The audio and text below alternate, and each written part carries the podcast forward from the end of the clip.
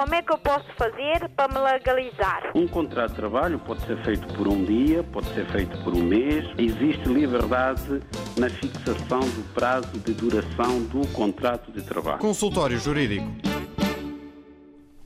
Ora viva, sejam bem-vindos a mais uma edição do Consultório Jurídico. Como é hábito, aos sábados, à hora do almoço, trazemos à rádio as questões jurídicas, trazidas também em uh, direto e uh, com a presença em estúdio do Dr. Adriano Malalane. Uh, neste programa também respondemos aos ouvintes, para além de trazermos temas semanais, e por isso convidamos todas as semanas a que nos coloquem as vossas questões.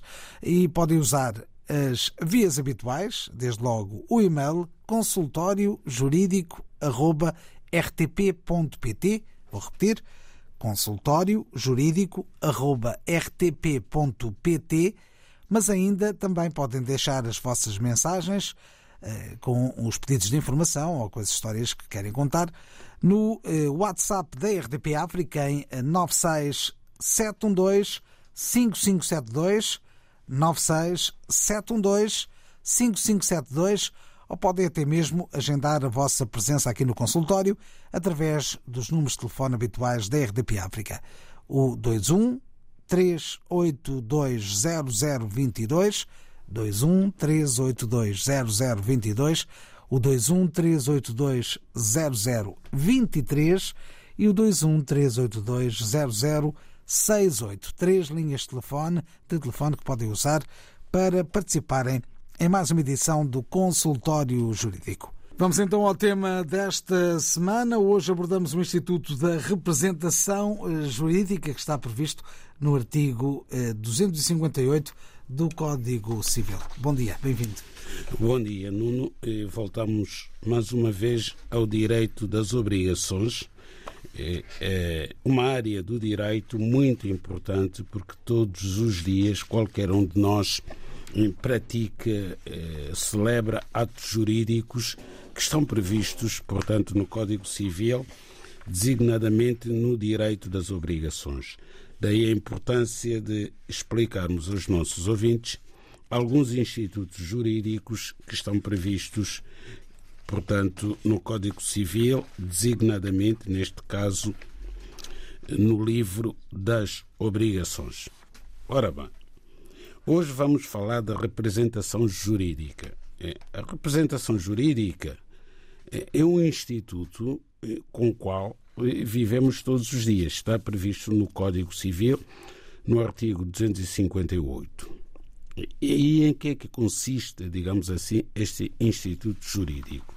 Fundamentalmente, a representação consiste na prática de um negócio jurídico pelo representante, que também se chama mandatário, como seja, por exemplo, a compra e venda de um imóvel, representar, digamos assim, alguém no numa doação, num contrato de doação, numa escritura pública de doação, tratando-se de bens imóveis, em que o mandatário poderá representar o doador, a parte ativa, como também poderá representar o donatário, aquela pessoa que vai beneficiar da doação.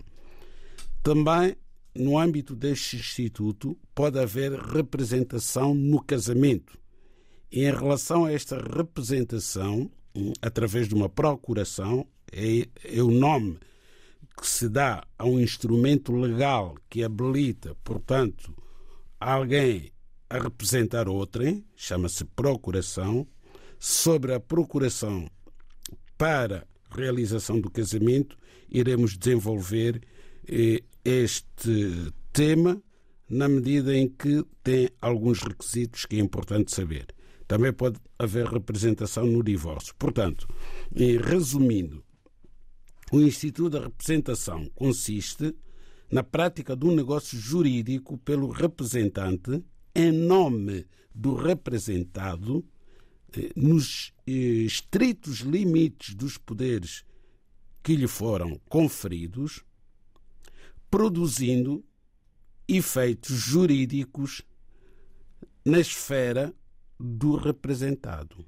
Portanto, os atos que irão ser praticados pelo mandatário irão produzir os respectivos efeitos na esfera jurídica do mandante, do representado, nos estreitos limites dos poderes que lhe forem conferidos. Não pode extravasar os poderes conferidos no ato de representação. Se o fizer, há duas soluções.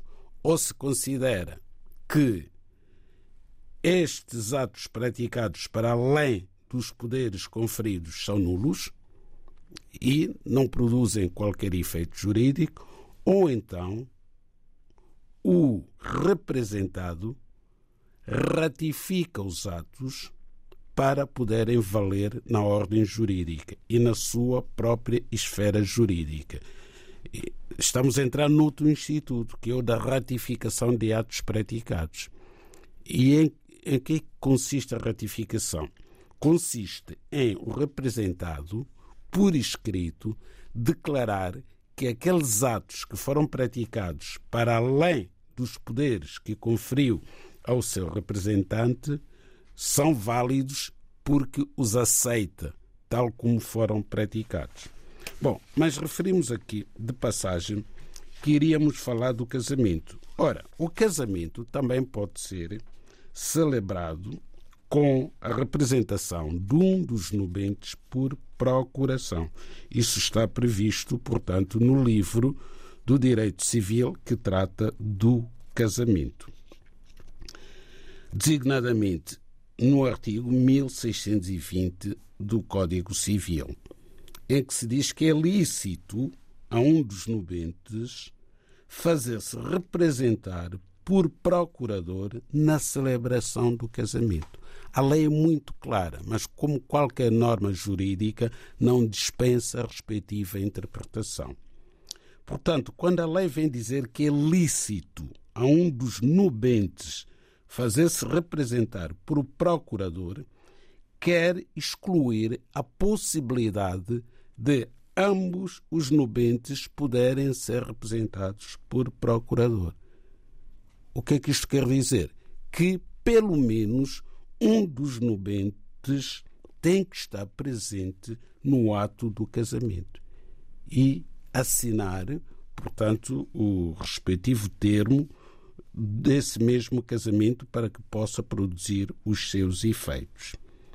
E essa procuração para a celebração do casamento deve conter poderes especiais para o ato, a designação expressa do outro nubente, portanto, nessa procuração tem que constar, por exemplo, eh, o Manuel confere poderes ao Francisco para o representar a ele, Manuel, no casamento que pretende celebrar com a Maria. Portanto, tem que estar identificado o outro nubente e a indicação da modalidade do casamento, uma vez que na ordem jurídica portuguesa há várias modalidades do casamento. Portanto, na procuração, se não constarem, portanto, estes elementos, o conservador não irá celebrar o casamento.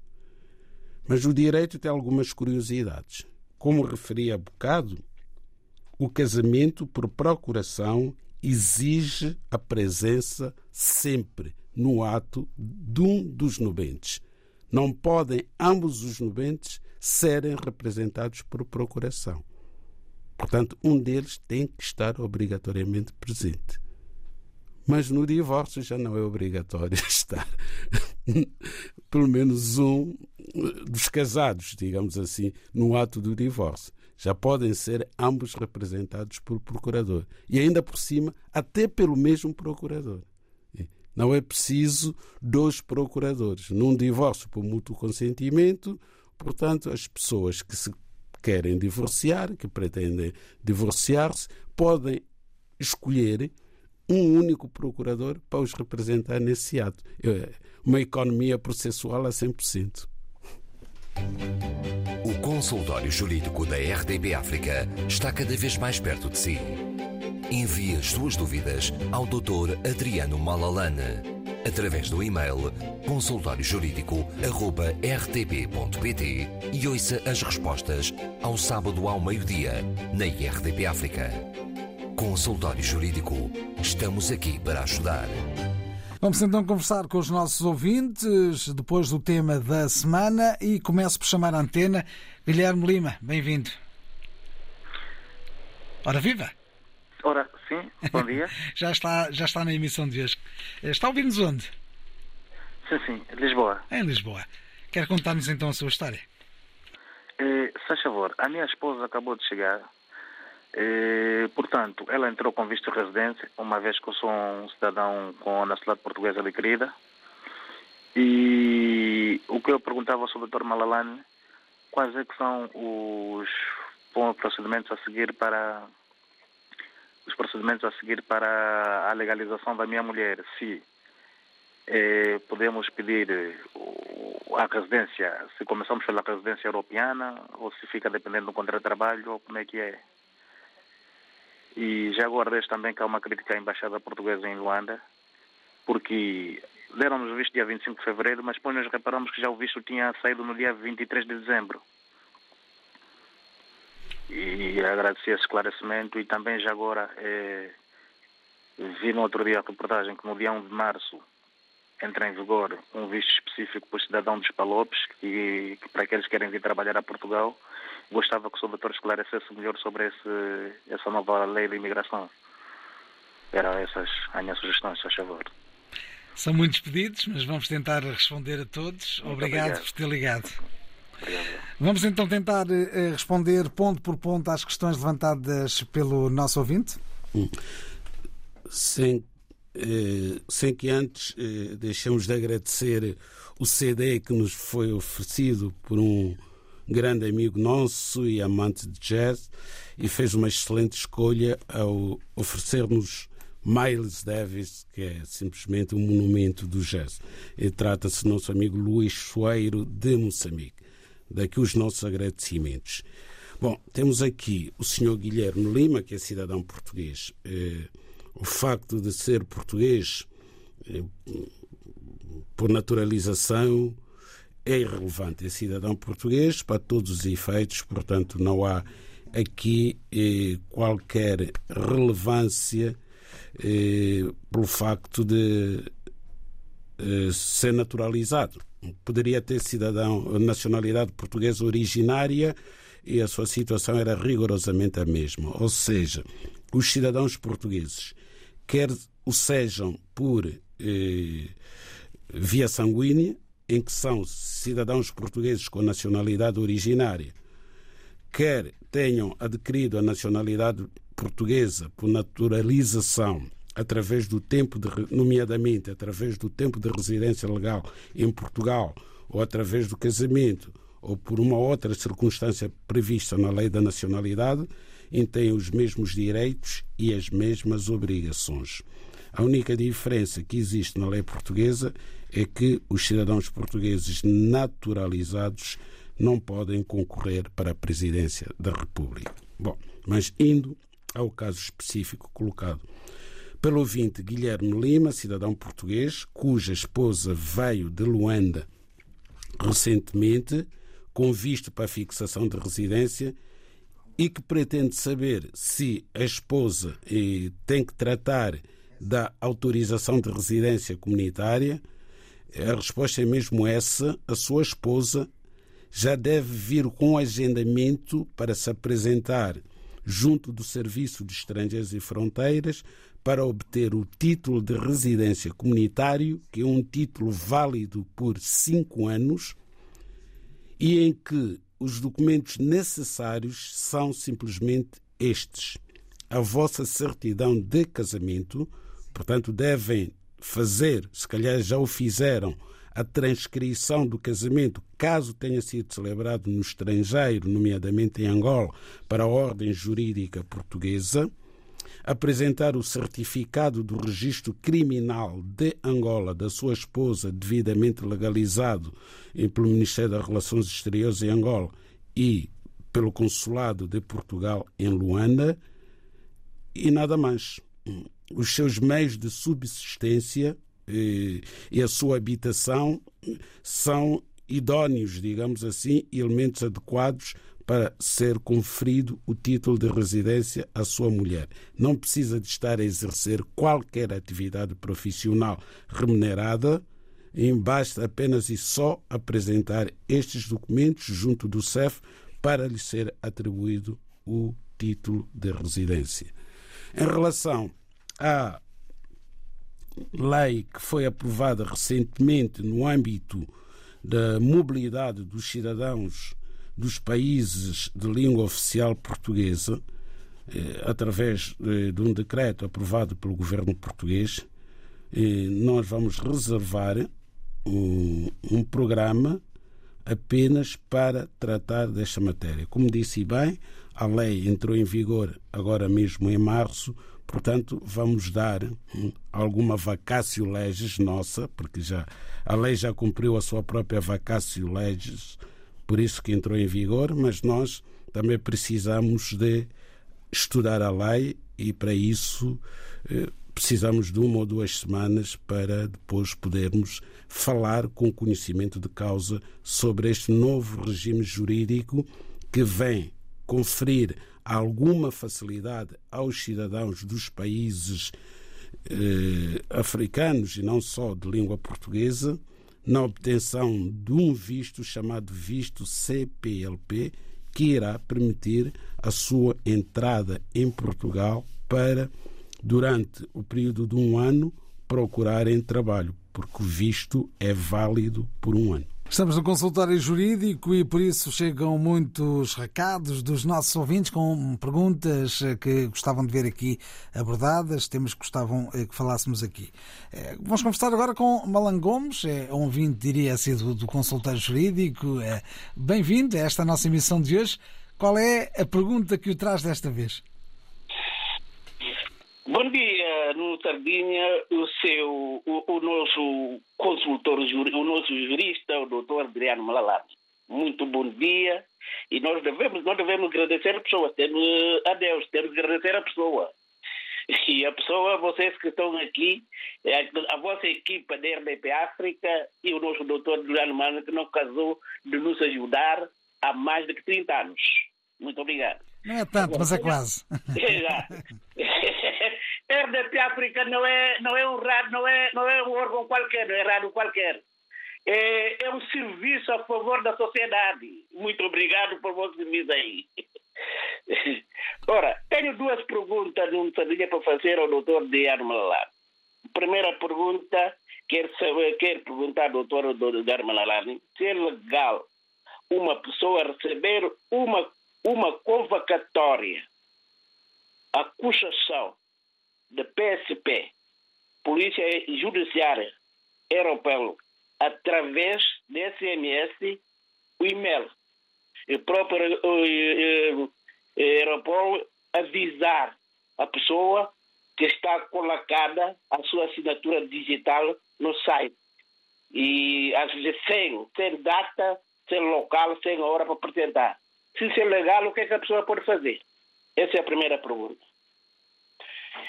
E a segunda pergunta que queria também fazer, fazer a doutora Adriano Malalano, lembro quando tenho promessa de compra e venda da minha casa em 98, consultei-lhe. Ele deu-me um bom conselho e acabei de pagar essa casa desde julho de 2022. Acabei amortizá-lo, ficava um ano, mas como vou reformar, acabei de pagar. Pedi autorização para levantamento da hipoteca, e que, que é natural. E fui registro predial quando me levou seis meses. Não precisa normal levar desde quando levou seis meses para me entregar. Quando entregaram, eu fui à conservatória, tenho que pagar ainda mais ou menos 200 euros. E deram-me só uma, uma autorização. Como tinha dois empréstimos, tinha que me dar dois eu não sabia. Voltei a pedir, levou mais duas semanas para, para não fazer. Para pagar esse dinheiro e esse tempo tudo é legal? Isso é que queria falar, perguntar ao doutor Adirano Malalani, porque é bom saber as coisas, porque às vezes a gente vai criticar, não sabemos como vamos criticar, vamos fazer oh, coisa, um, uh, uh, Senhor Malan, responda-me só a uma questão. Diga. A quem é que pagou esses 200 euros? Não paguei ainda, porque passaram a pedir autorização para levantar a hipoteca. E como tenho duas prestações, regime geral e bonificada, tinha passado só um. Eu fui a registro predial para levantar. E disse-me que faltava um, mas quando, levar, quando for buscar esse um, tenho que, tenho que pagar mais ou menos 200 euros lá no registro predial, registro predial para, para, levantar, para poder me dar hipoteca. Muito bem, já vamos responder. Obrigado por ter ligado. Igualmente. Continuação do bom trabalho. Obrigado, obrigado. O ouvinte Malan Gomes a deixar aqui algumas questões. Doutor, quer começar por onde? Pelos agradecimentos do, do costume. Exatamente. Não são 30 anos, mas são 20 e alguns. Portanto, em que o, estamos aqui e com o Malan Gomes também, porque eu vim desde a primeira emissão da RDP África e, e passamos. Uh, muitos momentos agradáveis, sobretudo nas Amoreiras, quando tínhamos os lançamentos, no tempo do David Borges. Ele estava lá sempre presente, o Malan Gomes. Daqui o nosso abraço. Ora bem, no que diz respeito aos e-mails que eventualmente tenha recebido, sejam da PSP, da Polícia Judiciária ou de outra pseudo-instituição de polícia europeia, a única coisa que tem que fazer é apagar esses e-mails. Não tem valor nenhum. São spams que são espalhados eh, por pessoas que gostam de, de, de se divertir eh, usando e-mails eh, de outras pessoas. Portanto, não é o primeiro caso, o seu caso não é o primeiro caso. Há pessoas que têm recebido esse tipo de e-mails. Só tem é que bloquear, portanto, a pessoa que lhe envia essas mensagens, porque não tem qualquer seriedade, não tem qualquer valor jurídico. Se, porventura, tivesse que ser notificado pela Polícia Judiciária, que é uma coisa que sei que com o meu amigo Malá nunca vai acontecer, hum, seria iria receber um postal em sua casa para se deslocar pessoalmente à Polícia Judiciária para ser notificado. O mesmo acontece com a PSP. Portanto, não enviam e-mails, não enviam spams para notificar os cidadãos. Está respondida a questão, então, do eh, nosso, ao nosso ouvinte. Mais uma nota em relação às eh, tarifas que tinham, sim, que tinham sido referidas. Referidas, portanto, o Malan Gomes, mais uma vez, está de parabéns, eh, liquidou o empréstimo que contraiu ao banco para pagamento da sua casa, sem qualquer incidente pelo meio, portanto, está de parabéns. Levantado, feito o pagamento integral eh, da prestação do, do capital mutuado pelo banco, efetivamente há necessidade de levantar a hipoteca, porque se não a levantar vai se manter. E um dia quer vender a sua casa e vai ter dificuldade, porque oficialmente a sua casa continua hipotecada ao banco. Portanto, fez bem em ir eh, pedir ao banco a emissão do documento de distrato da hipoteca. Esse documento foi-lhe emitido e levou o documento à conservatória do registro predial competente eh, para fazer o distrato da hipoteca, para levantar a hipoteca. É um processo que não leva sequer duas semanas. É um processo extremamente rápido. Não se compreende esta morosidade. Quanto aos emolumentos a pagar por um distrato, são 60 euros. Portanto, também não se compreende aqui esses 200 euros que diz que lhe foram exigidos. Tem que solicitar uma explicação coerente ao conservador do registro predial para saber a que é que se deve esse montante tão exagerado. Muito bem, vamos deixar o nosso ouvinte Malan uh, Gomes e vamos ao encontro de Elvaro Sá. Ora viva, bem-vindo. Boa tarde, Nuno Sardinha. Boa, Boa tarde. tarde. Eu ia pedir primeiro que desligasse o rádio que tem ao seu lado, falássemos só por telefone. Ehm, para não ouvirmos em eco. Pode ser? Eh, sim, boa tarde. Boa tarde mais uma vez, no Tardinha. Boa tarde, doutor. É que a minha questão é acerca de reagrupamento familiar. Quando uma pessoa já tem marcação no CEF, se reúne todas as condições daquelas papeladas que o CEF pede, se a pessoa pode ir acompanhar com o advogado ou não Essa é a primeira questão.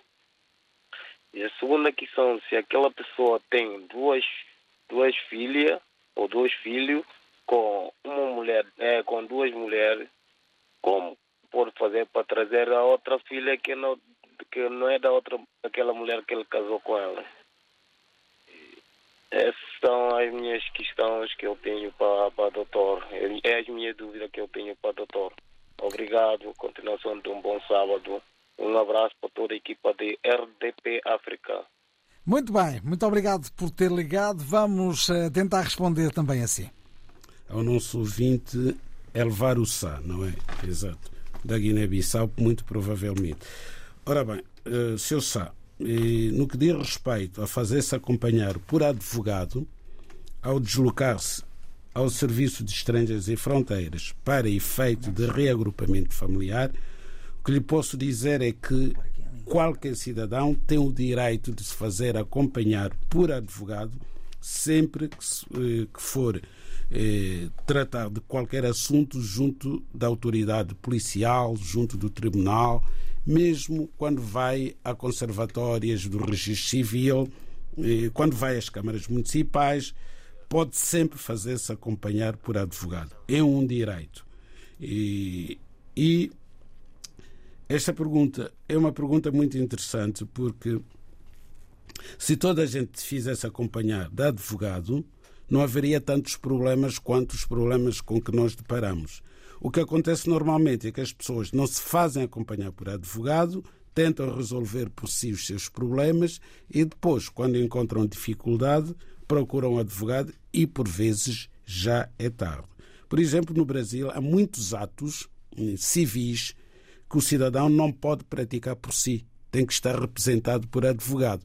Daí este, este tema do consultório jurídico de hoje, que é o direito de representação. A lei vem dizer que a pessoa pode fazer representar por advogado na prática de determinados atos e define, portanto, as condições dessa mesma representação, os termos da representação. Isso facilita todo o negócio jurídico no país. As coisas iriam fluir melhor se houvesse esse hábito das pessoas de fazerem acompanhar por advogado. No que diz respeito às pessoas que deixou lá na sua terra, na Guiné, que querem vir para Portugal no âmbito do reagrupamento familiar, todos têm direito sendo que, em relação às esposas, só uma é que pode vir. Não pode ter duas esposas, porque em Portugal não existe bigamia. Mas pode ter vários filhos. Pode ter vários filhos, de uma ou de outra, e todos podem vir. Desde que aqueles filhos cuja mãe não pode vir, por ser a segunda mulher, sejam autorizados por esta a vir para Portugal. Portanto, os filhos só podem vir com autorização das respectivas mães. Se tiver quatro mulheres, só pode trazer uma e os filhos das outras três têm que ser autorizados pelas mães. Estamos aqui para ajudar. Conversamos agora com o nosso ouvinte Abrão. Bem-vindo. Ora viva! Sim, uh, bom dia. Está no ar na emissão. Conte-nos coisas. Olá, Nuno. Tudo bem, mano? Está tudo bem, obrigado. É um um abraço aí para vocês também. É, é para ti e para e coisa também. É para é, doutora Ediano Malan também, né? Muito, muito bem. Qual é, é, o seguinte, qual é a dúvida? Sim, uhum. sim, é o seguinte, é que, pronto, essa saiu aí na Diário da República, uh, pronto, para quem quiser vir, vir cá, né? uh, para Portugal, não é? Pronto, não sei que documentação então é que, que a pessoa então eventualmente uh, poderá então pedir lá. Em África, nesse caso, não é? Essa questão já foi abordada há poucos minutos pelo Dr. Malalama e o que combinámos foi que num dos próprios dos próximos programas do consultório jurídico serão Sim. inteiramente dedicados a esse visto em concreto. Vamos avaliar Exato. a lei, ou o doutor vai avaliar a lei, a rigor, vai eh, observar todo, todas as alíneas dessa lei, quais Sim. são as limitações, quais as vantagens, quais os documentos e numa das próximas semanas esse será o tema do consultório jurídico. Está Está combinado? bem. Então, exatamente. Então, pronto. É estar atento Uma outra dias. coisa. Sim. Diga, diga, diga, diga. Diga, diga. Força, diz lá outra vez. Uma outra coisa aí é que a minha mulher também perdeu a documentação aí eh, eh, a semana passada, né? E eu pretendia também saber o que é que que pronto, pronto, eh, pela fazendo saber que é para ter isso outra vez. Muito bem, vamos responder rapidamente, estamos quase no fim do programa de hoje. Obrigado ter bem, está bem, ok.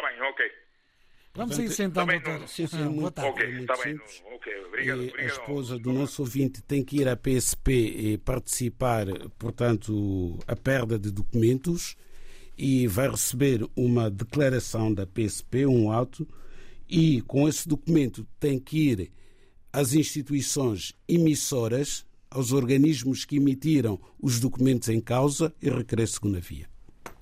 Muito bem, está esclarecida a questão do nosso ouvinte Abrão. Ainda a propósito da dúvida colocada por Elveiro Sá, eh, que falava aqui há poucos minutos sobre o reagrupamento familiar, ele pergunta agora online eh, se eh, no caso de não ter fundos, não ter condições de contratar um advogado para o acompanhar neste processo, se o pode fazer sozinho. Naturalmente que sim, Nada obriga que tenha que ter representação para este caso. exatamente. Muito bem, vamos aos próximos ouvintes e vamos até Moçambique, eh, ainda antes do fecho desta nossa emissão de hoje. Viva o doutor da lei, Adriano Malalani, e a todos os ouvintes da RDP África. Cadu Moreira, a partir da cidade da Matola, Moçambique. É sim, doutor eh, Malalani, eu queria perceber, por exemplo, alguém que contraiu matrimônio aí em Portugal, não é? Mas eh, que pretende eh, voltar de novo a casar-se com uma, com uma outra mulher, não é? Mas que não, não fez o divórcio na anterior relação. Qual é o tratamento que é dado a essas situações? O que diz a lei portuguesa nesses termos? Ou como detectar-se uma situação destas? Há um sistema que logo detecta que este já foi casado, que ainda não, não, não assinou o termo de divórcio, tudo mais. Como é que é? O que diz a lei sobre isso?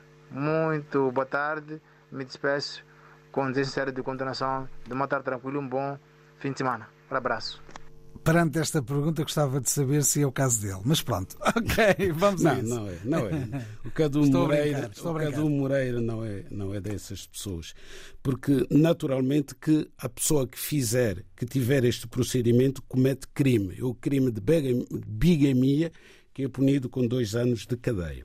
Quanto a saber, eh, portanto, a Conservatória do Registro Civil tomar conhecimento que está a ser praticada bigamia, aqui em Portugal está tudo registado, todos os casamentos, portanto, é detectado na hora e o casamento não chega a realizar-se. Caso problema- o casamento tenha sido celebrado em Portugal. Agora, sem dúvida que há pessoas que casaram no estrangeiro e que vêm para Portugal e o casamento no estrangeiro, em alguns países, não é imediatamente averbado no assento de nascimento, então vão extrair uma certidão de nascimento como se- sendo solteiros, sem o ser, e chegam a Portugal e casam. Mas quando esta situação é descoberta, essas pessoas são acusadas da prática do crime de bigamia.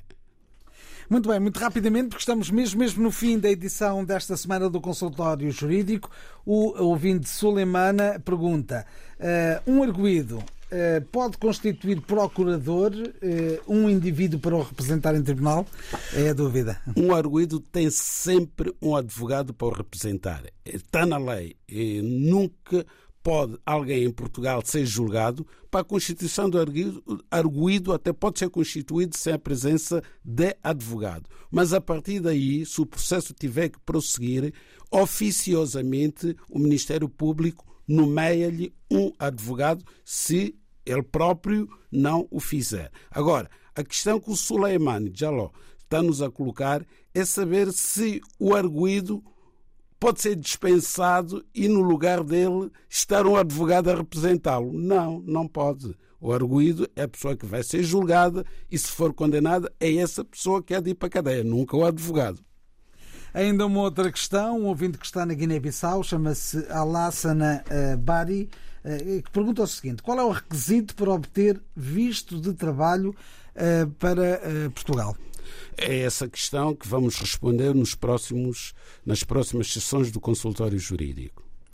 Então, não há tempo para mais, porque estamos no fecho desta edição de hoje do Consultório Jurídico. Estamos de regresso na próxima semana, como é hábito, sempre aos sábados, depois do meio-dia. Também diariamente podem conferir todas estas ideias e esclarecimentos, vários momentos do dia ao longo da emissão da RDP África. Como é que eu posso fazer para me legalizar? Um contrato de trabalho pode ser feito por um dia, pode ser feito por um mês. Existe liberdade na fixação do prazo de duração do contrato de trabalho. Consultório Jurídico